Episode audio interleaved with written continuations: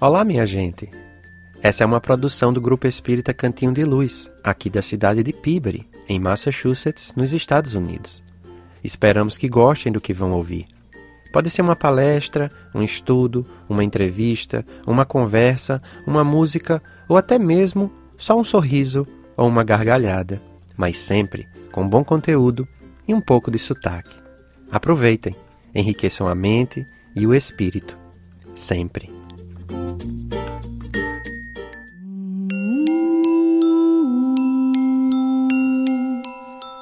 É hora de conversar. Um diálogo nos espera.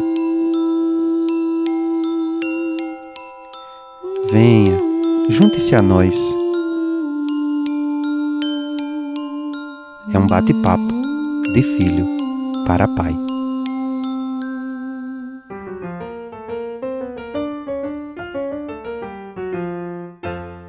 Olá, minha gente. Hoje nós começamos mais uma série dentro da série de Filho para Pai. Neste episódio, eu, Mackenzie Mello e Jacó Painho de Mello falamos sobre tolerância, que é o primeiro tópico da trilogia que intitulamos de Tolerância, Trabalho e Solidariedade. Para aqueles que bem conhecem Allan Kardec, sabem que foi ele que levantou essa bandeira para os trabalhadores espíritas, sugerindo que a carregássemos sempre, ou seja, trabalho, solidariedade e tolerância para com todos. Com esse episódio, começamos a carregar essa bandeira e iremos abordar os outros dois temas nas próximas edições dessa nossa série. Ao final do programa, vocês ouvirão um trecho de uma música dos Beatles. Sugerimos a todos que possam ouvi-la completa com carinho, de preferência acompanhando a letra, já que a letra dela diz respeito ao tema discutido. A música se chama Blackbird. E mais uma coisa: vocês sabem o que dois pães na hora do lanche ou do recreio, como eu falava na minha infância na escola, tem a ver com tolerância? Bom, escutem aí que vocês descobrirão. E é isso. Fiquem agora com o episódio número 9 da série De Filho para Pai: Pão, Pássaro Negro e Tolerância.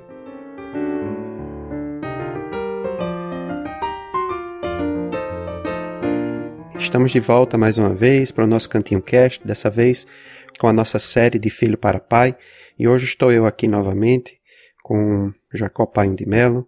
Olá, Painho, tudo bem? Como estão as coisas aí em Natal? Muito calor ainda? É, aqui não é ainda, o calor está chegando agora, mas é um calor agradável que não passa de 32 graus. Eu acho que aí quando faz calor é um pouco pior do que o daqui, mas aqui está tudo bem. É, aqui, aqui nós nessa no dia da gravação nós estamos chegando no nosso inverno, então esses dias já estão bem frios. Ainda tem um mês mais ou menos para o inverno oficial, mas, mas já está bem frio. Bom, mas é isso. Estamos de volta com a nossa, com a nossa série. E hoje eu estava conversando com, com o pai esses dias para trás e é, nós, nós acabamos decidindo que hoje iríamos falar sobre tolerância.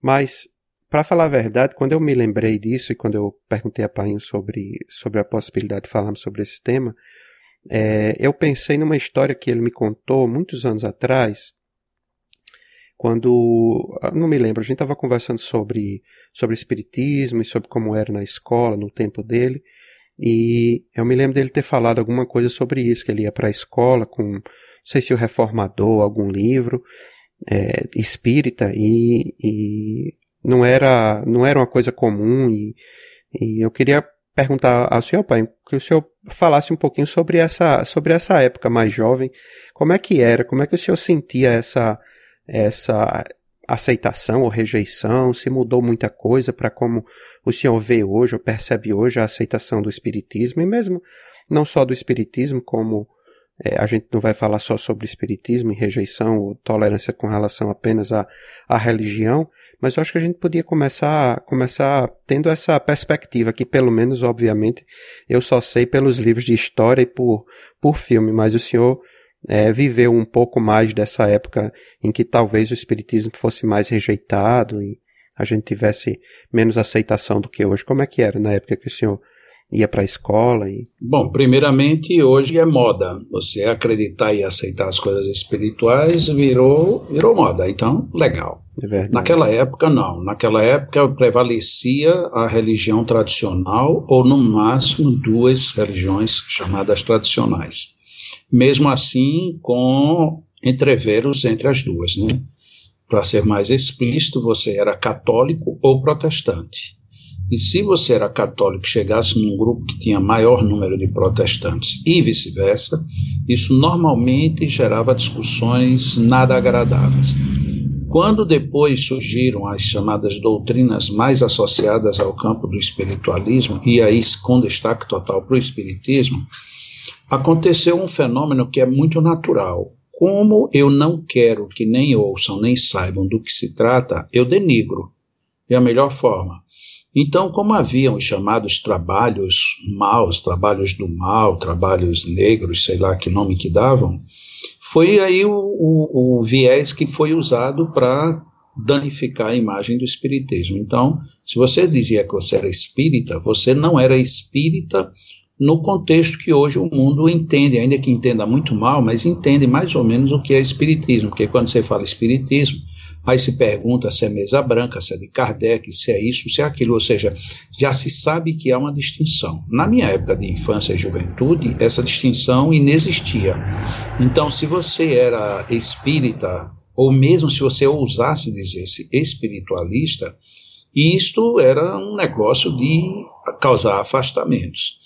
Eu, por conta disso mesmo, na infância, eu fui muito afastado. As pessoas é, rejeitavam um pouco a minha presença, porque além de você ser espírita, no caso de contexto, você era espírita também no caso da vivência. Então a gente aprendia muito, que na época se chamava aula de moral cristã, você aprendia ali que você tinha que dar um bom exemplo para que um espírita fosse bem visto. E dar um bom exemplo era não brigar, era não discutir, era não levantar a voz, era não fumar, era não andar em turma que bagunçava. Então a gente, se já era rejeitado por um lado, pelo outro lado isso ficava mais grave, apesar de que era um outro lado bom. Então nessa época era muito difícil você ter essa relação com o espiritismo de forma pública. Então só era espírita quem de fato era, ninguém se dizia nem simpatizante. Depois, muita gente passou a adotar esse segundo título, né? Não, eu sou simpatizante, eu acho legal a ideia de, e aí se diz, né? De reencarnação, de mediunidade, de, e de possibilidades de, de crescer no mundo espiritual, de comunicação. Então, entrou-se nessa grande segunda fase. Até que voltou a se confundir como se confundia antigamente, só que agora pelo lado positivo. Antes, outras doutrinas maculavam a imagem do Espiritismo. A imagem do Espiritismo, como ela prevaleceu como sendo um aspecto extremamente ético e moral para a humanidade, as outras se prevaleceram disso. É tanto que, por exemplo, prevalecer aqui é uma forma só de expressar, né? Que eu não acredito que isso tenha sido feito de forma literalmente intencional. Mas, por exemplo, muitas igrejas de Umbanda colocam, né? É, centro espírita de Umbanda. Por quê? Porque de repente você ser espírita mudou. Antes você era espírita, você pegava o lado ruim de outras doutrinas. Hoje você, estando noutras doutrinas, é melhor você dizer-se espírita. Então, essa mudança, quando a gente vai vivendo, a gente não percebe, a gente só percebe depois que passa o tempo, como de ordinário acontece com os fatos históricos. Né? Você vive uma história, mas você não sabe que aquilo vai ser um fenômeno histórico. Só depois é que vem uma nova avaliação de tudo e você então percebe. Agora, era grave a questão da intolerância. A intolerância era muito complicada. E na minha vida foi difícil, primeiro porque eu estudei seis anos num colégio católico. E no ano seguinte eu estudei interno num colégio protestante. E te, durante todo esse tempo eu sempre fui espírita e nunca deixei de dizer-me espírita. Então eu sofria pressões de tudo quanto era lado. Por exemplo, no, no colégio em que eu era interno, e o colégio era protestante, só veio as coisas a melhorar para mim quando eu já estava lá três, quatro meses e o filho do diretor ele, por algum motivo, ele se aproximou de mim. E depois que a gente começou a conversar, ele disse: Nossa, você não é nada daquilo que a gente pensa de quem se diz espírita. E aí nos tornamos amigos. Na hora que a gente se tornou amigos, aí outras pessoas começaram a dizer: Bom, se o filho do diretor é amigo dele e o filho do diretor é protestante, então esse cara não é tão ofensivo quanto. A essas alturas, eu também tinha alguns colegas de internato que a gente já conversava, e alguns, quando estavam passando por perturbação, perguntavam alguma coisa, então foi desmistificando aos poucos, mas era meio traumático, sabe? Tem horas que dava vontade de você nem dizer ser espírita, porque você era literalmente colocado ao largo de todos os acontecimentos. Pai, então quer dizer que, assim, o senhor acha que, é, por exemplo, aí o senhor falou desse, desse seu amigo que era que se aproximou, né, que era filho do diretor e tal. É, o senhor acha então que uma das, uma das coisas principais para a gente conseguir, eu não diria vencer totalmente, porque não, é, não existe só uma solução mágica, né? Não é uma, uma solução de varinha mágica em que você vai, aplica aquilo ali e tudo está resolvido. Mas uma das coisas que, que faz com que, ou que pode fazer com que a gente é, aprenda a ser mais tolerante, é, é de verdade é, se abrir para o outro e, e, e, conhecer o outro, conhecer a outra pessoa e saber o que é que a outra pessoa realmente é, em vez de de longe é, ficar observando e, e, sei lá, ter um pré-julgamento, coisa desse tipo. Porque no seu caso aí foi, foi um pouco disso, né? Ele se aproximou, conheceu o senhor ali no dia a dia e percebeu que é, espírita é, é só uma casca, vamos dizer assim, que a pessoa não deixou de ser pessoa simplesmente porque, é, já que a gente está falando sobre espiritismo, mas só porque é, é negra, ou só porque é chinesa, ou só porque tem barba, ou só porque é gordo, ou só porque é albino, que seja, né? É, essa proximidade é um dos, dos caminhos para a gente diminuir a, a a falta de tolerância ou a intolerância realmente? Olha, aí a gente vê a sabedoria tanto de Jesus como de Kardec. Os dois se pautaram pelo aspecto moral. O aspecto moral ele é, ele é muito vigoroso, porque se você se deprava, no sentido não, não específico, mas bem amplo da palavra, mas se você se permite a fazer coisas que não deve, você macula aquilo que você quer transparecer. Se você, por exemplo, era naquela época, tinha um cara lá na, na, no internato, que o cara era super boa pinta, o cara era simpático, era filho de família rica tal, mas ele tratava todo mundo com muita agressividade. Ele chegou a um ponto que no período em que eu comecei a ter amigos, foi o período que ele, na vida dele, ele perdeu todos os amigos. Chegou a um ponto que ele não tinha mais nenhum amigo dentro do internato. Nenhum por conta da arrogância, por conta de que, ou seja, a religião nem ao menos entrou no, no bailado. A questão é como é que você é como pessoa, como é que você é como ser humano. E isso, de fato, é determinante. Porque não adianta você dizer que segue A, B ou C, igreja tal ou igreja qual, e você ter um comportamento incompatível com ética e com moral. Então, na minha visão, é essa vivência ainda que não fosse na minha época uma vivência de todo perfeito ou de toda sábia, de todo sábia, mas era uma vivência que mostrava que você tem uma postura diferente. Você não não se limita a colar na prova. Você mostrava que mesmo você tendo dúvidas, você tinha dúvidas porque tinha estudado. Você não deixa a ir só porque ia todo mundo. E é porque no começo eu tinha os, os que a gente chamava de sensores, que eram as pessoas responsáveis pelos comportamentos dentro dos internatos, eles eram todos eles protestantes, todos. E eles não gostavam de mim, mas não gostavam mesmo. No começo foi dureza.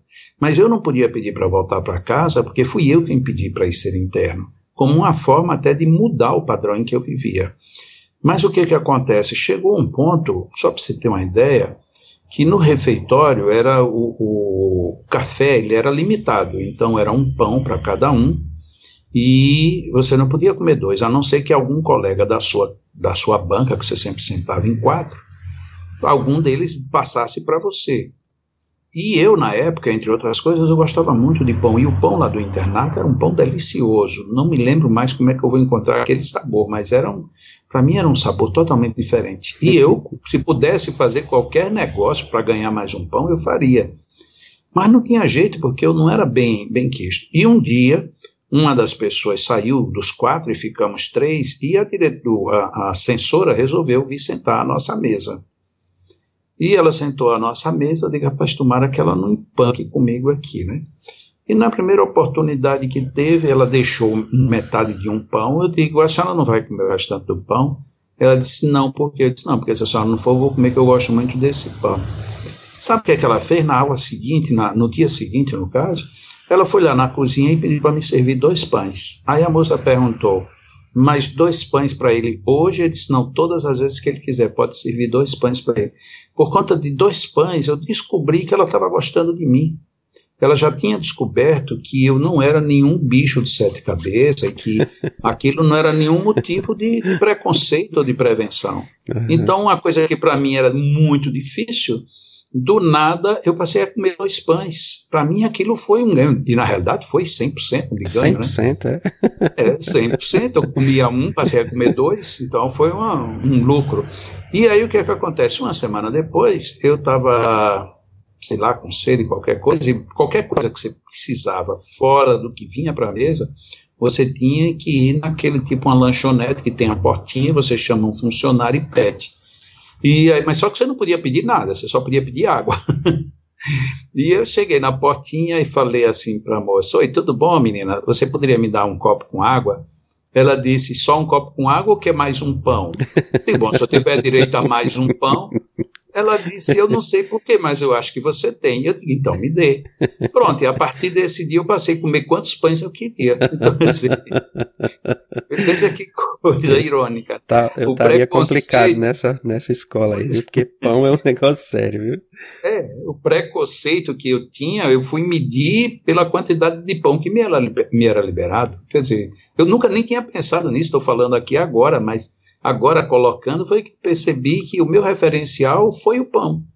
Então, isso é, mostra como a sua, o seu comportamento, a sua maneira de ser, ela implica muito mais do que necessariamente você fazer discursos ou, ou tomar qualquer postura. É engraçado porque isso é, é, é o, é o convívio mesmo, né? E, e a, a gente pode até levar ali para dentro do, dentro do livro dos Espíritos, quando Kardec fala sobre a lei de sociedade, né, em que o homem é um, é um ser totalmente social e que é necessário para que a gente é, cresça, né, que a gente conviva.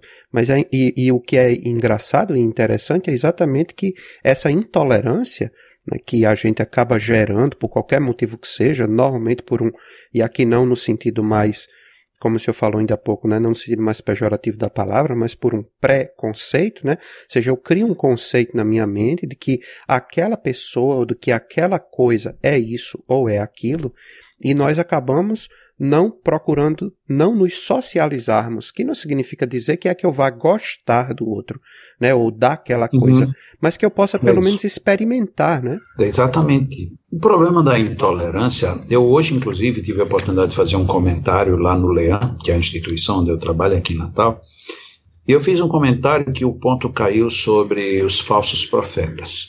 Na hora que eu li o texto, e li um texto só, só li só uma parte, nem li todo, e, porque na quarta-feira é o dia que a gente tem os atendimentos magnéticos e eu sempre faço uma palestra que eu chamo de mini palestra. Então é uma palestra muito curta. E aí eu me permito fazer a palestra em cima de temas abertos na hora. Então é literalmente de improviso. Então na hora que eu abri, que eram falsos profetas, no mesmo momento veio assim: por que, que eu só penso que falso profeta é o religioso? Quando eu sou falso profeta, todas as vezes que eu minto, todas as vezes que eu traio, todas as vezes que eu altero a vida de qualquer pessoa, que eu influencio negativamente e tal. Aí pronto, o meu comentário todo foi em cima disso. A mesma coisa é intolerância. O que, que é intolerância? É de um grupo por outro grupo, é de uma pessoa por outra pessoa. Vamos começar a ver a intolerância. Onde é que eu tenho intolerância? Onde é que começa em mim a intolerância? Porque vamos imaginar essa história que eu acabei de contar da minha infância. Se eu tivesse sido intolerante também, eu jamais teria tido ninguém que fizesse amizade comigo a partir de então. Porque eu era, além de espírita, eu seria intolerante na infância. Lá no colégio protestante também eu seria mais um intolerante. E intolerante, você não suporta ninguém intolerante. A gente até se admite sê-lo, mas dificilmente admitimos que alguém o seja conosco. Então, o que, que é a intolerância? A intolerância é exatamente esse sentimento que eu tenho, que me leva, quando coletivamente, a repudiar outro grupo, outra situação, normalmente situações mais amplas. Mas tudo isso tem a raiz no indivíduo, na pessoa. Então, eu tenho intolerância, ah, eu não suporto quando me dão um conselho. Ah, eu odeio quando eu tenho que parar atrás de um carro que parou porque o sinal amarelou. Isso é intolerância. A gente pode dar os nomes que quiserem. A gente vai, uma hora, descobrir que isso é a minha intolerância que me leva a ser agressivo, e aí pega do outro a reação agressiva, e no final, como eu não tenho mais o que dizer, diz: não, é porque você é um velho que está dirigindo, é porque você é de cor tal ou qual, é porque você é cego, você usa óculos, é porque seu cabelo é grande ou é pequeno, ou é careca, sabe? Você começa a variar. Então você começa a extrapolar outras dificuldades que você tem dentro de si mesmo, que na realidade elas não estão lá fora, elas estão dentro de si. A gente pode ver aqui na, na eleição que teve aí nos Estados Unidos, sem entrar no mérito, mas um ponto parece que ficou bem ressaltado. Quem deu a virada na eleição foi o público silencioso. Mas silencioso por quê? Porque estava num regime ou todos nós estamos vivendo um regime em que a exteriorização da intolerância ela é mal vista. Mas na hora que alguém surge e coloca sinais de intolerância de forma explícita, esses todos que estavam com essa intolerância enrustida, de repente abriram a porta do armário. Isso é ruim, é por um lado, mas por outro lado tem uma coisa muito boa. Bom, pelo menos a gente sabe que o mal da intolerância não estava menor, ele estava abafado. Então, talvez ele se ampliando agora, a gente vai ter novas vozes, novas posturas, novas é, é, coletividades reivindicando que não pode ser desse jeito, nem daquele.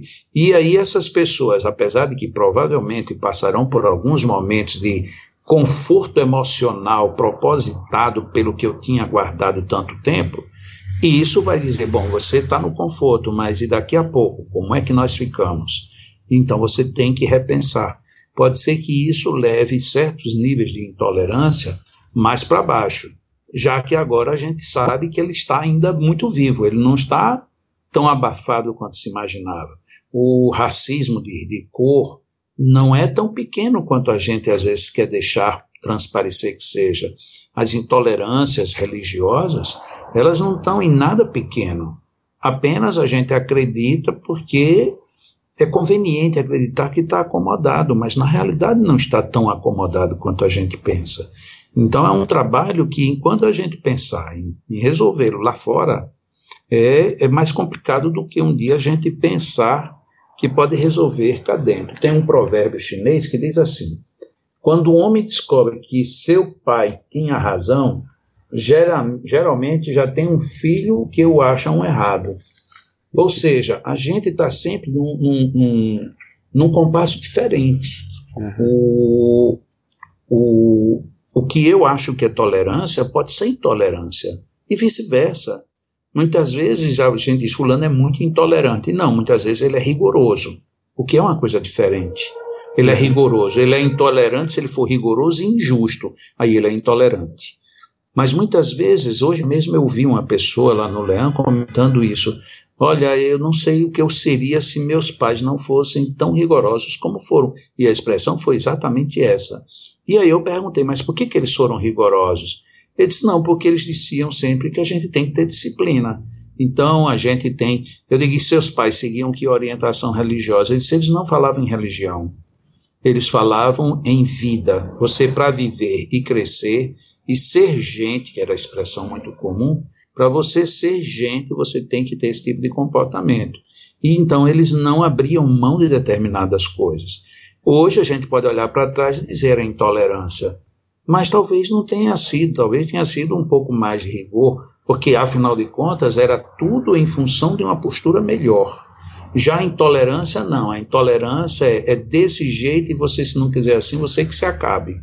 Quer dizer, ela, ela pouco se importa com o que tiver do outro lado. Já o rigor, muitas vezes, ele existe exatamente para fazer a gente vir para o melhor lado da questão. É, a disciplina ela é necessária para todas as coisas, né? O que é interessante muitas vezes é que as pessoas que que não concordam ou acham que todo mundo deveria ser livre e fazer tudo que dá na telha, é, não conseguem perceber, eu acho, ou, ou, ou, talvez seja eu que não percebo, como você está falando, às vezes o que uma pessoa acha, a outra não acha e tem um ponto de vista diferente, e isso é que é importante, que a gente tenha essas conversas exatamente para poder é, conseguir se abrir, perceber o ponto de vista do outro e chegar numa compreensão melhor de como é que as coisas são. Então, muita, mas o problema é que muitas vezes as pessoas que não acham que tem que ter disciplina, que todo mundo pode ser livre e fazer o que quiser, o que não quiser, é, parece que não conseguem perceber que a vida delas só funciona porque existe uma disciplina antes dela. Né? Ou seja, para que ela possa comprar uma coisa, para que ela possa comer uma coisa, para que ela possa ter a roupa que ela veste, foi necessária uma disciplina para criar aquela roupa, para plantar aquela comida e a comida nascer no tempo certo, colher, ser colhida no tempo certo, né? E mesmo que eu queira colher numa época diferente, eu tive que ter a disciplina de sentar, de estudar, de ler, de praticar e tudo mais, né? E, e e muitas vezes a gente quer se livrar de uma coisa em nome de uma liberdade absoluta, sem perceber que a própria natureza dita regras e que a, se a natureza está ditando regras, está ditando caminhos, ou pelo menos mostrando caminhos, é porque existem ciclos que precisam ser obedecidos, né? Ah, eu vou o ciclo normal e natural de uma mulher ter filhos são nove meses. Quando acontece de vir antes, é um problema sério. Então, por que não trabalhar para que a coisa aconteça dentro de um ciclo normal e natural e querer forçar que as coisas aconteçam fora daquele ciclo? Né? Então, é, muitas vezes a intolerância vem, pode vir disso também, né? Que a gente é, imagina que o nosso modo de fazer é o modo correto de fazer. E aí, quando alguém está fazendo diferente, é, é o modo errado de fazer. Então, não vou dizer que existe só um modo certo de fazer, podem existir três, quatro, cinco, dez mil modos de fazer a mesma coisa, nenhum deles vai estar correto completamente ou totalmente errado, talvez uns sejam mais eficientes, outros mais eficazes, mas não significa não significa dizer que todo mundo tem que fazer do mesmo jeito. Mas nós precisamos aprender a, a, a aceitar o outro. E aqui vem uma um outra reflexão, pai, que, que a palavra tolerância ela sempre me gera, é, e, e isso por causa de uma conversa que eu tive uma vez com um colega na escola também, em que a pessoa falou assim: Ah, o, mas esse negócio de dizer, ah, vamos ser tolerante com o outro, é quase como se a gente dissesse assim, ah, vamos aceitar o outro, já que a gente não tem outra maneira de fazer, né? E infelizmente, muitas vezes, essa, é, a, a, ideia da tolerância por trás da palavra tolerância tem um pouco disso também, né? Seja uma tolerância, mas é uma tolerância forçada e não uma tolerância aceita realmente, aceita de dentro para fora, é quase uma tolerância imposta. Ou seja, não deixou de ser intolerância então, né? Então, que, como é que a gente pode ver essa essa diferença né, entre uma tolerância real, ou seja, uma aceitação real do outro, né, que é o que Jesus propõe, né, quando ele fala do amai o vosso próximo, né, quer dizer, ele repropõe isso, né, é, dessa tolerância imposta que muitas vezes a gente acaba é, escutando ou sentindo de determinadas pessoas. Como é que a gente é, trabalha isso dentro, dentro do nosso dia a dia ou percebe isso no nosso dia a dia? Olha, é, a questão dos sentimentos, é, talvez a mesma língua portuguesa, ela ainda seja muito pobre para lidar. Antes de entrar no que se coloca, veja bem, eu disse assim, nossa, eu estou cheio de orgulho por ter conseguido superar essa minha deficiência. Aí você diz assim, mas Jacó, você é espírita, orgulho? Sim, o bom orgulho. Sim, mas no Evangelho fala só orgulho. Então quer dizer que todo orgulho é ruim? Não. Agora, a gente não tem uma palavra que defina bom orgulho do mau orgulho, como do bom egoísmo e do mau egoísmo. Assim como chega no caso da tolerância. A tolerância é uma capacidade ativa de controle e domínio de situações. Enquanto que o tolerar apenas pode ser uma sujeição em que você encontra uma força maior do que a sua e que você simplesmente se acomoda por não querer ou não ter como lutar. Então é bem diferente dentro do que você colocou. Quer dizer, ah, eu tenho que tolerar, tolerar essa situação. Você não tem que tolerar a situação. E se você apenas tolera a situação, isso não é tolerância. E isso é a aplicação do verbo tolerar. E tolerância, ele, apesar de que tenha a mesma raiz, é um sentido diferente de você simplesmente suportar alguma coisa. Ah, eu tô, levei aqui um golpe violento, tenho que ir para o hospital, e no hospital está sem anestesia, mas ou eu deixo o cara fazer, ou eu vou perder um membro. Bom, nesse caso eu vou ter que tolerar a si mesmo, mesmo sem anestesia. Então é uma, é uma, é uma definição de suporte. Você vai ter que aguentar, segura e vai em frente. Já a tolerância não, a tolerância ela é opcional. Não, eu tenho em mim a opção de que mesmo eu tendo razão, mesmo eu podendo rebater, mesmo eu podendo demonstrar, eu vou esperar um momento certo para colocar da maneira certa. Isso é o ápice de uma tolerância. E que ninguém chega nesse ponto do dia para a noite. Como todos os sentimentos, toda a educação de qualquer sentimento, ela passa pelo exercício. E sempre da maneira mais simples possível. Eu não tolero. Pisou no meu pé, eu grito na hora. Muito bem, comece gritando. Depois diminua o volume do grito. Até que você chega uma hora e diz: ai meu Deus, doeu até que você já não precisa mais dizer uai, você vai só fazer a careta, até que você vai entender que você está deixando muito o pé fora do lugar. Aí você vai mudar a colocação do pé, até que alguém já não lhe pisa mais. Então não é tolerar e você deixar o pé para ficarem pisando e pisando e pisando. Isso não é tolerância. A tolerância é você ir aprendendo com o fenômeno que vai acontecendo e tendo o domínio do fenômeno em toda a sua angulação. Então, a angulação da tolerância, ela envolve não apenas você entender o outro, aceitar o outro como ele é, mas dando sempre a oportunidade de progresso para ambos. Porque eu não posso também dizer eu tenho tolerância com todos os assassinos. Como que você tem tolerância com eles? Não, se eles precisam da minha ajuda, eu ajudo.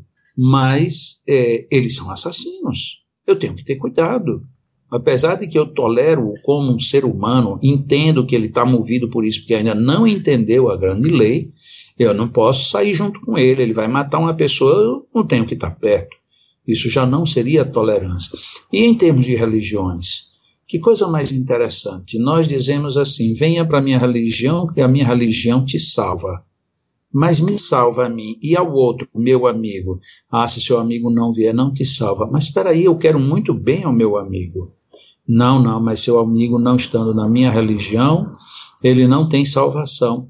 Bom, então dê licença, eu vou para a religião dele que me salva nós dois, me salva a mim e a ele. Então, a tolerância é isso, é essa, essa convivência pacífica e respeitosa.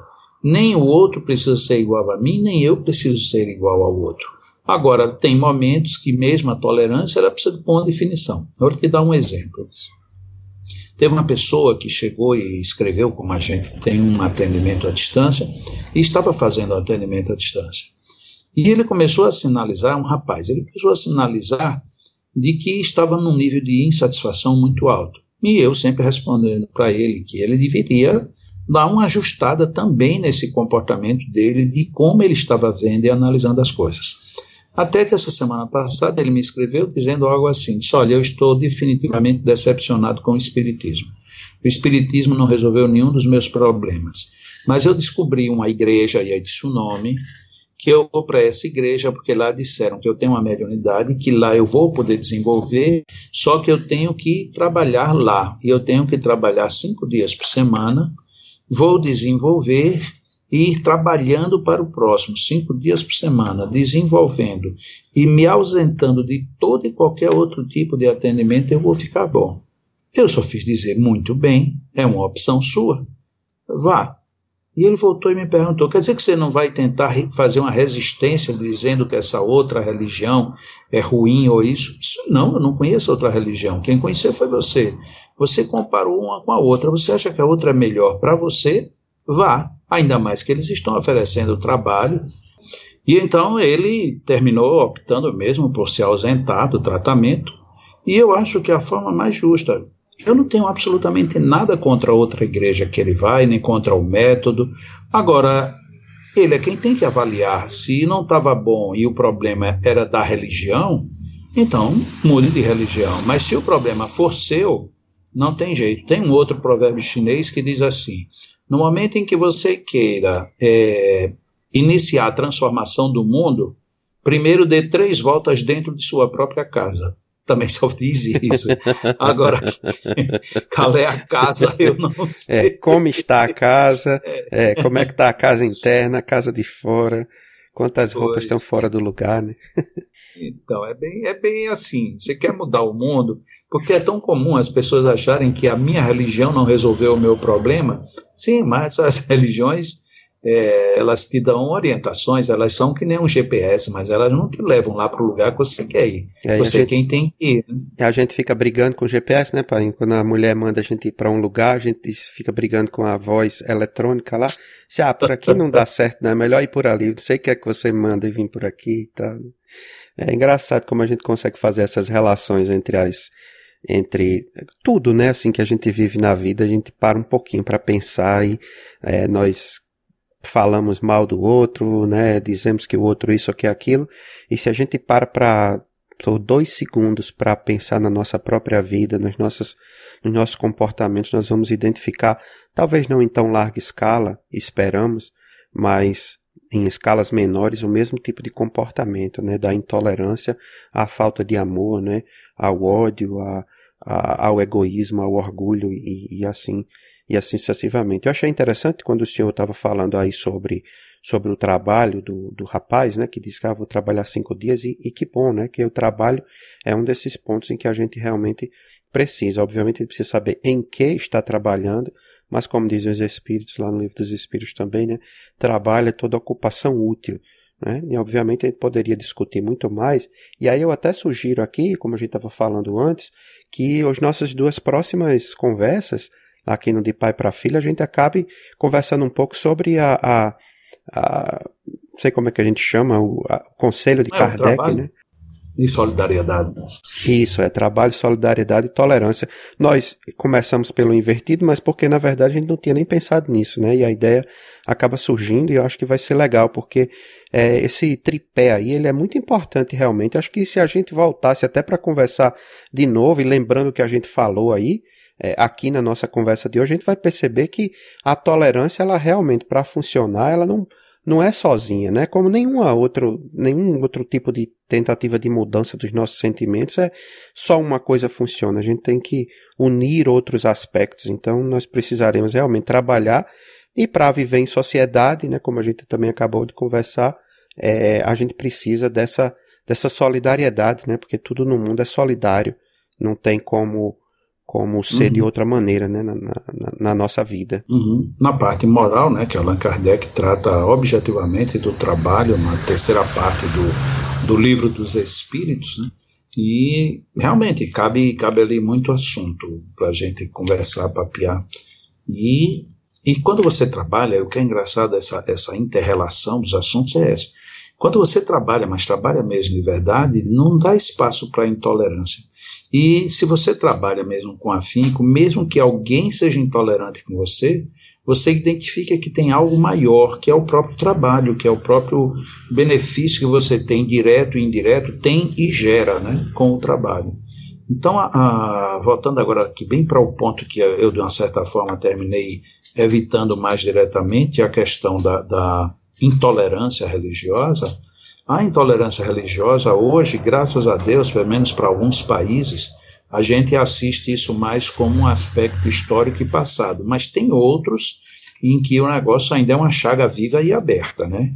Purulenta e complicada. Exato. Então a gente não pode ser ingênuo de pensar de que os problemas de desentendimentos religiosos estejam superados. Não, não estão a gente ainda vê com muita dificuldade. Lá na nossa instituição, que você conhece, o Leão, aqui em Parnamirim, Parnamirim é uma cidade aqui do, da Grande Natal, que tem o maior número de igrejas protestantes do nosso estado. É, o, é, o, é a cidade, o município com o maior número de profitentes do protestantismo nas suas várias linhas.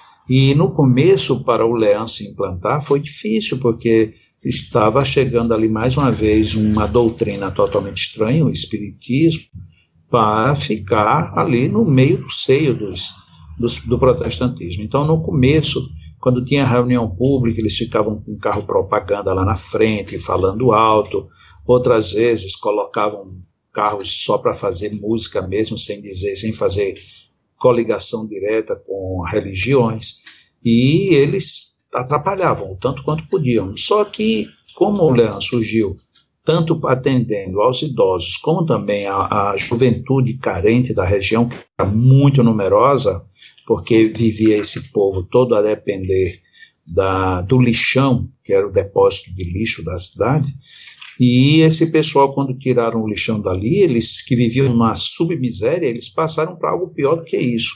E a única instituição que deu apoio mesmo foi o Leão, né? fazia sopas, fazia distribuição de várias coisas. Então, isso lá no final terminou revertendo a imagem do Leão. Então, hoje no Leão, onde a gente tem as nossas tarefas, principalmente de passes magnéticos, nós vemos muitos protestantes irem lá fazer tratamentos. E como a gente tem um café cultural uma vez por mês, é, todo mês tem pessoas protestantes participando do café cultural e ficam para assistir como é que é. Ou seja, a, essa, essa sua vivência dentro de princípios éticos harmoniosos, ela de fato vence, faz quebrar a grande barreira do dessa intolerância religiosa. Né? É verdade, é verdade. E torcendo para que a gente consiga é, vencer a nossa própria intolerância com relação ao próximo, né? Que quando a gente, como se eu contou no exemplo aí do Leão, que quando a gente se tiver num caso parecido, né? Que nós possamos é, saber lidar também com outro diferente que se aproxima, né? De repente é o contrário, de repente a casa espírita está num local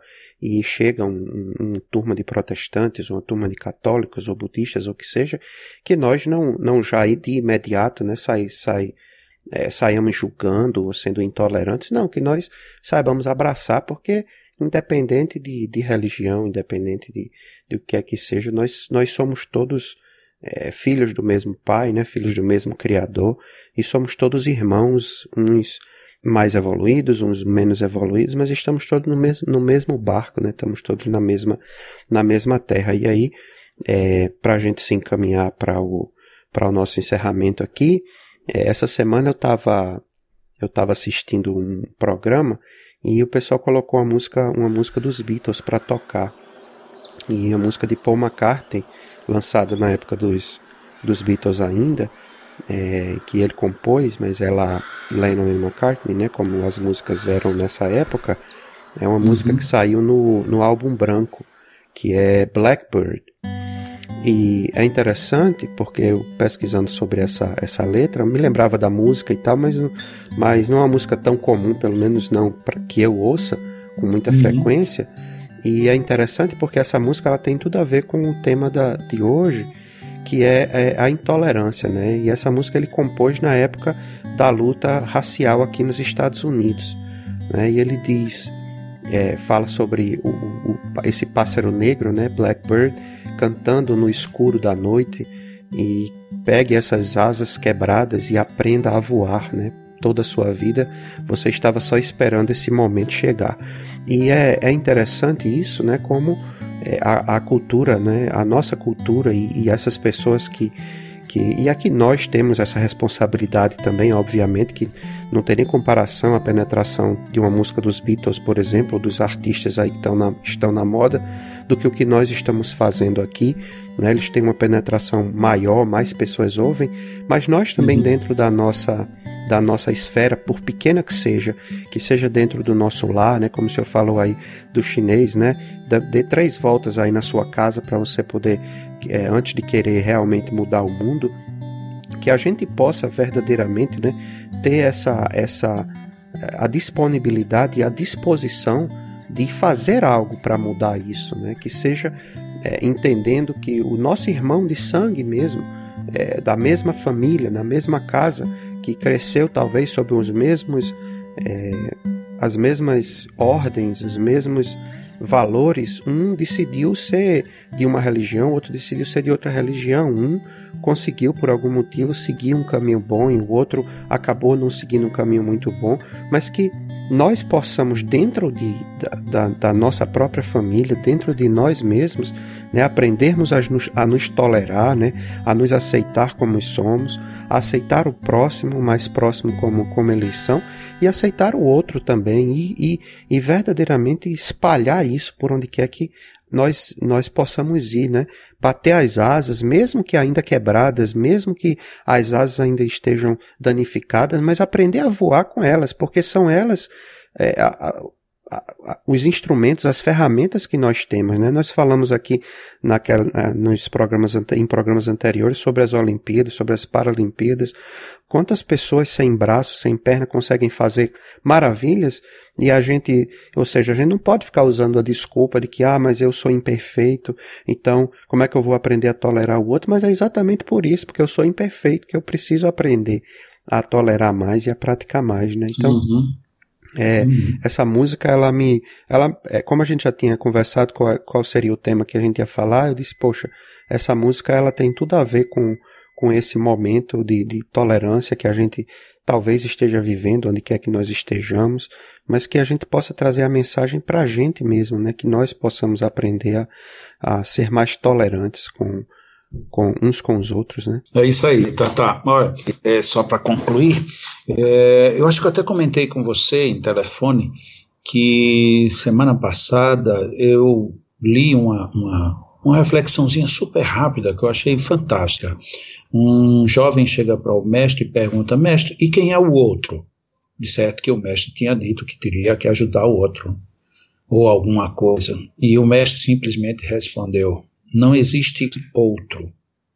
Isso é fantástico. Então não é nem o outro, não existe outro. Todos somos nós, todos somos nós mesmos, todos somos o todo. Então, é, é, é, uma outra forma também de ver ainda mais abrangente, ainda que não há espaço para intolerância. Eu não devo suportar o outro porque não existe outro.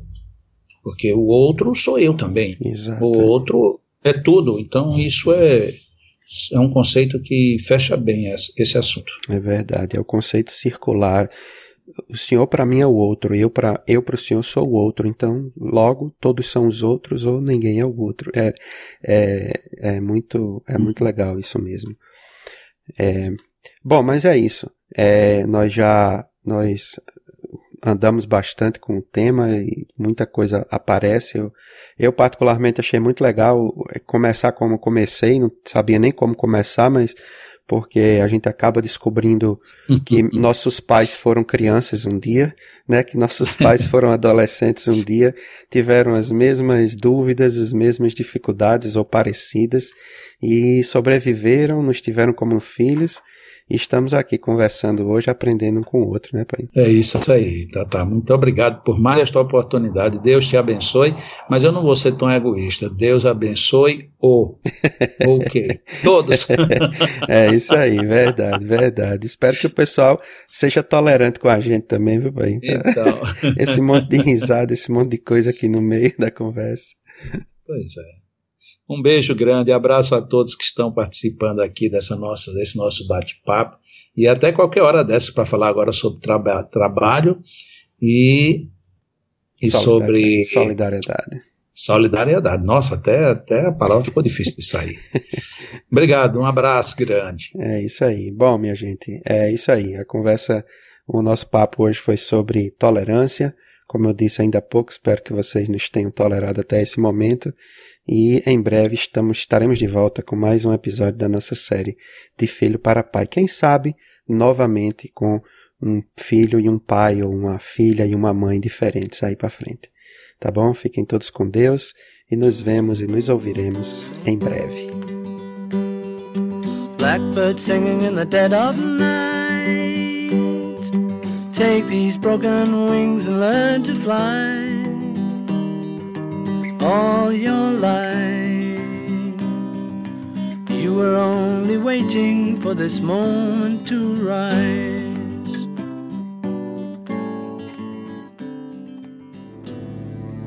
Sabes.